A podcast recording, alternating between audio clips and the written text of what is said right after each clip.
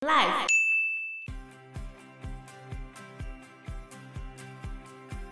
然后雪山神女就觉得很生气，这家伙竟然还敢真的欺骗我，想要让我跟他怎样？嗯、所以雪山神女就跑去跟毗湿奴讲，讲说：“你看水池会这么强，就是因为他的妻子皮灵陀非常的虔诚的崇拜你。” Hello，大家好，我是 Joe，我是 Fana，我是 Anna。在一开始的时候，阿修罗跟天神族讲好，他们要一起搅拌如海。搅拌很久之后呢，就可以搅拌出甘露。喝下甘露之后呢，就可以长生不老。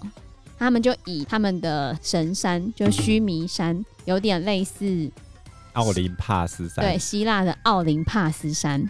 他们就以须弥山为中心。嗯抓了一条巨大的蛇，然后拿那个巨蛇来搅拌如海就对了。天神呢，他们就是抓着蛇尾巴，然后阿修罗族呢就抓着蛇头，然后就去搅拌如海。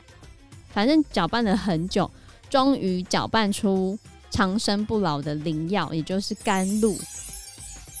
然后在搅拌出甘露的时候呢，阿修罗看到了，他原本想要。独占那些甘露，可是在这个时候呢，因为天神族是非常信奉毗湿奴的，毗湿奴也有点偏爱天神族。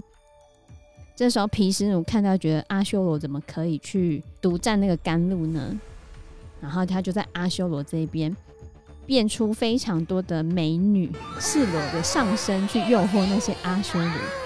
阿修罗们被诱惑的时候呢，甘露就被天神族拿去喝光了。那个甘露这么少哦，不是海吗？浓缩浓缩的，对啊，哦、对，就是你要搅很久才能够出现那个甘露，最后就被天神族喝完了。然后阿修罗就没有喝到。对，阿修罗一直以来都是想要去把那个天神族打下来。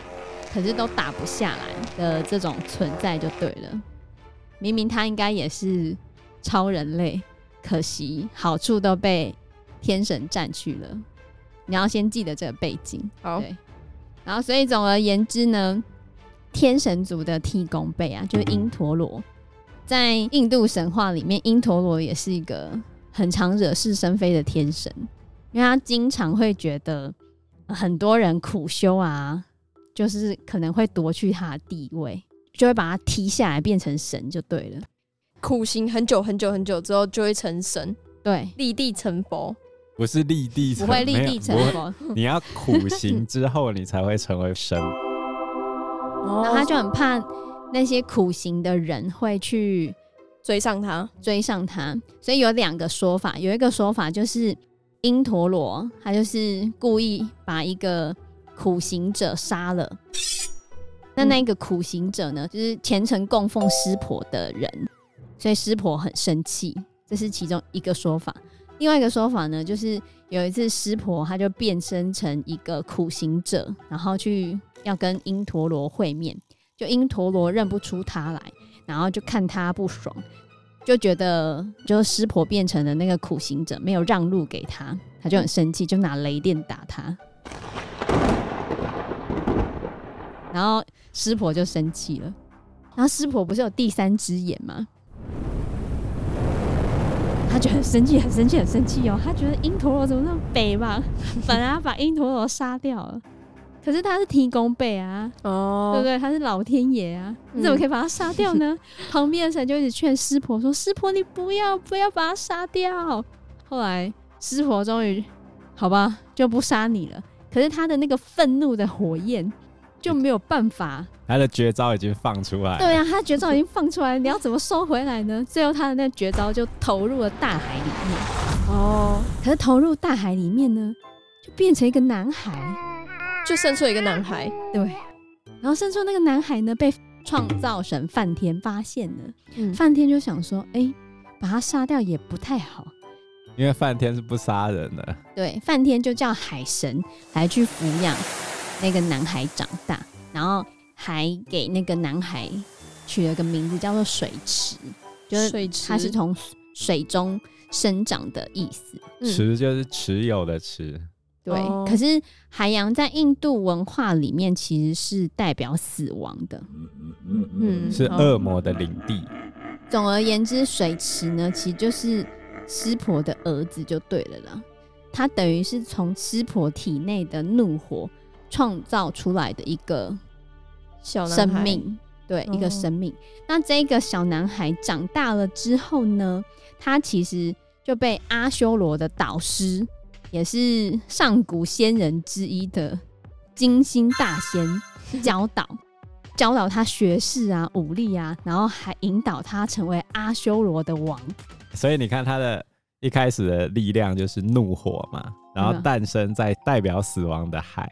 他出生的时候，梵天还有给他一个预言，他就说这个男孩将成为阿修罗王，只有湿婆才能杀死他，死后他会回到湿婆的第三只眼。对，哦所以你看水池一开始就是他是梵天的养子嘛，因为是嗯梵天把他救起来的。嗯，然后他其实是湿婆的儿子，湿婆的第三只眼的化身。然后后来他就变成阿修罗的王，没有完全的反派。所以他就是想要开始领导阿修罗，然后打上天庭，把因陀罗他们打下来。因为他知道一开始阿修罗们其实跟天神是讲好要平分甘露的。可是甘露都被天神们喝完了，他就觉得很为阿修罗们打抱不平，他就要反攻回去天庭就对了。而且呢，他还有一个妻子，真的很奇怪哦，他妻子也是阿修罗，可是他妻子非常信奉毗湿奴，为什么？对他，反正他妻子就是非常虔诚的信仰毗湿奴。所以他就有毗湿奴的祝福。对，他的妻子叫做毗灵陀，他对神的爱非常的极致嘛，然后他的那个极致有得到回报，他的那个回报呢就回到水池的身上，所以水池的力量就更强大了，因为他竟然还有皮斯奴的绝招，就是上 buff 啊，皮斯奴的绝招叫做魔耶幻境。魔耶幻境，就是你可以把人引入幻境里面，然后没有办法解脱就对了。所以，即便那些天神请求湿婆要去把水池灭了，可是湿婆竟然打不赢水池。因为他那个幻境就是有点类似《火影忍者》里面的无限阅读，什么东西？你只要陷入它里面，你就没办法挣脱出来那个超级的幻境绝招。那这样要怎么办？对啊，所以湿婆就陷入那个幻境里面，他还真的打不赢水池。那接下来怎么办？有一些东西是把水池写的比较不好的，就说水池在打湿婆的时候，还故意呛湿婆，他就呛他说：“你为什么要贪恋雪山神女的美丽呢？为什么你要贪恋你的妻子？你不是最强的神吗？你不是禁欲之神、苦修之神吗？结果你还贪恋你的妻子，你干脆把你的妻子送给我好了。”嗯而且他还真的假装成湿婆，然后去骗雪山神女，嗯但是最终的时刻被雪山神女发现了，就没有被骗成就对了。然后雪山神女就觉得很生气，这家伙竟然还敢真的欺骗我，想要让我跟他怎样？所以雪山神女就跑去跟毗湿奴讲，讲说：你看水池会这么强，就是因为他的妻子毗灵陀。非常的虔虔诚的崇拜你。简单来说，就是他之所以会那么强，就是你给他上 buff 嘛。你现在就不准给他上 buff，那这样怎么办呢？对啊，这样怎么办？就是超八点档的东西来了，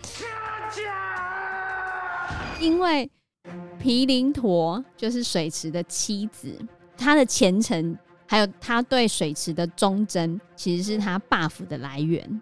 那就要破坏他的贞洁就好了。啊，所以皮湿奴就化身成水池的样子，破了毗灵陀的贞洁。你看什么？一个守护神哦、喔！天哪，可怜呐！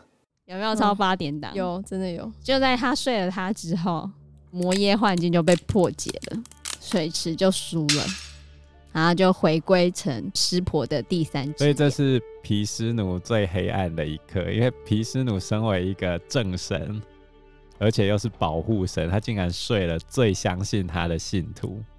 有没有超八点档？超洒狗血的，真的。所以后来皮林陀他其实非常怨恨皮斯奴，他的怨恨就成了对皮斯奴的诅咒。后来皮斯奴的那个黑暗的那一面就有堕落成人间黑色的萨利石，就有一种石头叫做萨利石。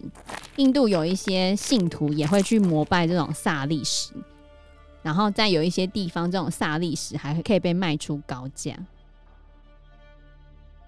因为时间关系，我们这一集节目就到这边喽。谢谢大家，谢谢大家，谢谢大家，拜拜，拜拜，拜拜。